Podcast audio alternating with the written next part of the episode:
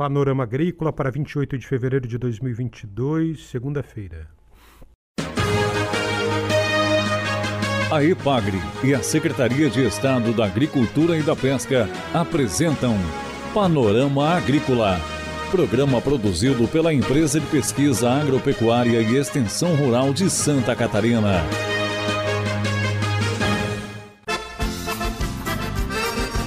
Segunda-feira de lua minguante, este é o Panorama Agrícola de 28 de fevereiro. Um abraço para você, amigo ouvinte. Na mesa de som está o Eduardo Maier. O ditado de hoje é mais exemplos, menos conselhos. No programa de hoje você confere uma análise sobre preservação ambiental, florestas e chuvas.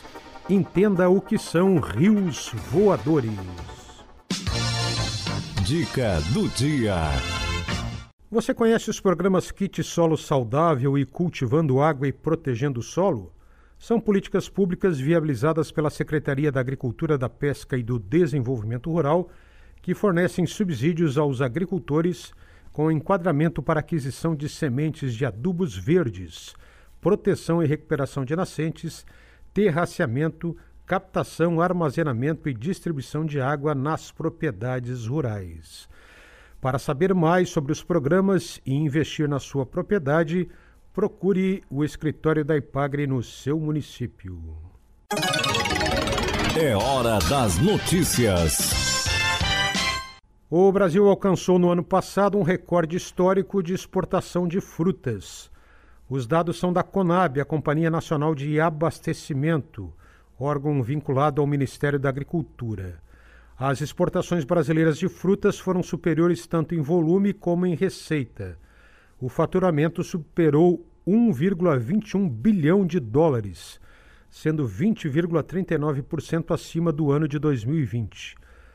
O volume total de frutas frescas enviadas ao exterior pelo Brasil foi de 1,24 milhão de toneladas, 18,13% maior em relação ao mesmo período do ano de 2020. Entre as frutas mais exportadas pelo Brasil em 2021 estão manga, melões, uvas, nozes e castanhas e limões e limas. União Europeia, Estados Unidos, Reino Unido, Argentina e Canadá são os maiores compradores das frutas brasileiras. Rios voadores, você já ouviu essa expressão? Sabe o que é? Qual a influência dos rios voadores e da floresta amazônica no regime hídrico, no regime de chuvas aqui no sul do Brasil e em Santa Catarina?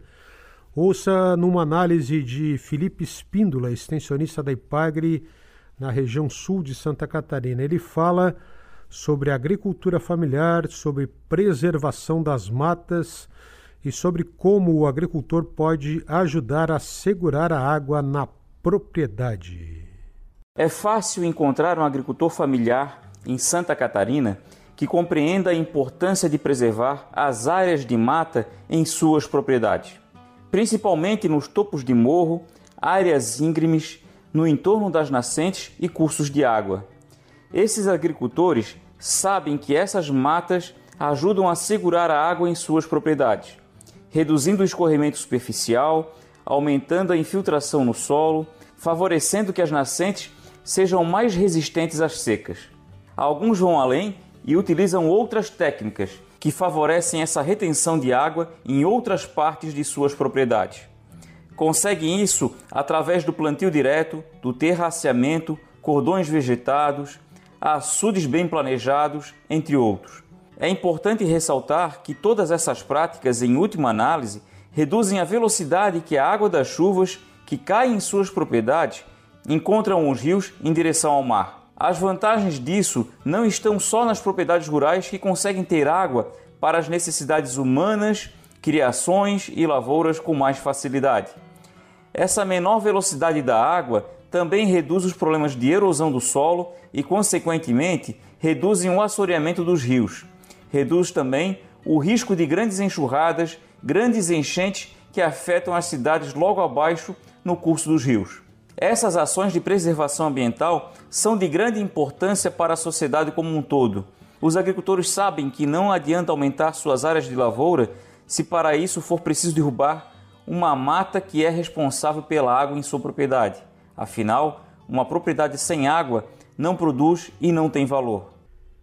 O extensionista da Ipagre Felipe Espíndola analisa agora o regime médio de chuvas no mundo e fala sobre a latitude 30, onde existem muitos desertos, mas aqui em Santa Catarina e no Rio Grande do Sul é diferente por causa das florestas. Ele sugere o pagamento por serviços ambientais para quem preserva matas e florestas. Acompanhe. Saindo de Santa Catarina e olhando para esse nosso planeta finito, podemos observar situações que por todo o globo, devido às massas de ar conhecidas por células de Hadley, existe uma tendência de formação de desertos nas regiões próximas à latitude de 30 graus. Entre esses desertos podemos citar o deserto da Austrália, o Saara, o Kalahari, entre outros. Mas quando observamos o regime médio de chuvas no mundo, percebemos que aqui na América do Sul, temos uma exceção. Vivemos nessa faixa conhecida pelos desertos e temos chuva. Como isso é possível? Tudo começa no Oceano Atlântico, onde o vapor da água é levado pelas correntes de ar para o continente. Normalmente, essa massa de ar úmido vai precipitando em forma de chuvas e quanto mais fundo penetra no continente, mais seca ficaria. Mas a floresta funciona como uma bomba de água. As árvores puxam a água do solo e, através da evapotranspiração, liberam essa umidade novamente na atmosfera. As árvores também liberam substâncias que favorecem a condensação das nuvens e a formação das chuvas novamente. Só assim, graças às florestas, a massa de ar consegue atravessar o continente ainda carregada com umidade. A floresta depende das chuvas e as chuvas dependem da floresta. Mas essa história não acaba por aqui porque essa massa de ar úmido encontra logo à frente a Cordilheira dos Andes, que na sua imponência é uma barreira intransponível. A massa de ar então é desviada para o sul, em direção à região que sem tudo isso seria um deserto. Essa grandiosa massa de ar se torna então o que chamamos de rios voadores, transportando uma quantidade de água que hoje sabemos ser maior que o volume de água que corre no rio Amazonas. O Brasil, orgulhoso em dizer que é o celeiro do mundo, tem concentrado a sua maior produção agrícola justamente nas regiões centro-oeste, sudeste e sul, que são favorecidas por essa massa de ar úmido e suas chuvas. Agora, lembrando lá do agricultor familiar no interior de Santa Catarina, que conhece a sua propriedade e valoriza suas áreas de mata, porque sabe que sem essas matas a água em sua propriedade seria escassa, por que não defender a proteção da floresta amazônica? Floresta essa que favorece a manutenção da umidade atmosférica, que traz as chuvas para a região de produção agrícola do Brasil. Do que adianta aumentar a produção agropecuária às custas de condenar as atuais áreas produtivas? Assim como a área preservada na propriedade da agricultura familiar, também a floresta amazônica favorece toda a sociedade. Temos que começar a pensar em pagamentos por serviços ambientais seria uma forma de compensar o agricultor familiar que preserva suas matas, seria uma forma de compensar os moradores da região amazônica pela preservação da floresta.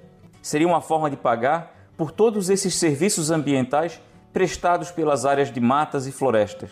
Você ouviu aqui no Panorama Agrícola uma análise do extensionista da Ipagre Felipe Espíndola sobre essa temática aí de rios voadores, sobre preservação ambiental, regime hídrico e a necessidade que o agricultor tem de preservar áreas de mata em suas propriedades rurais. Tudo fica bem melhor com conhecimento e tecnologia, gerando resultados que melhoram nosso dia a dia. Sustentabilidade vida. Pesquisa e extensão, educação e comunicação. Juntos somos bem mais fortes. Campo e no mar, Epagre, mão amiga, Epagre. A Epagre e a Secretaria de Estado da Agricultura e da Pesca apresentaram Panorama Agrícola Programa produzido pela Empresa de Pesquisa Agropecuária e Extensão Rural de Santa Catarina.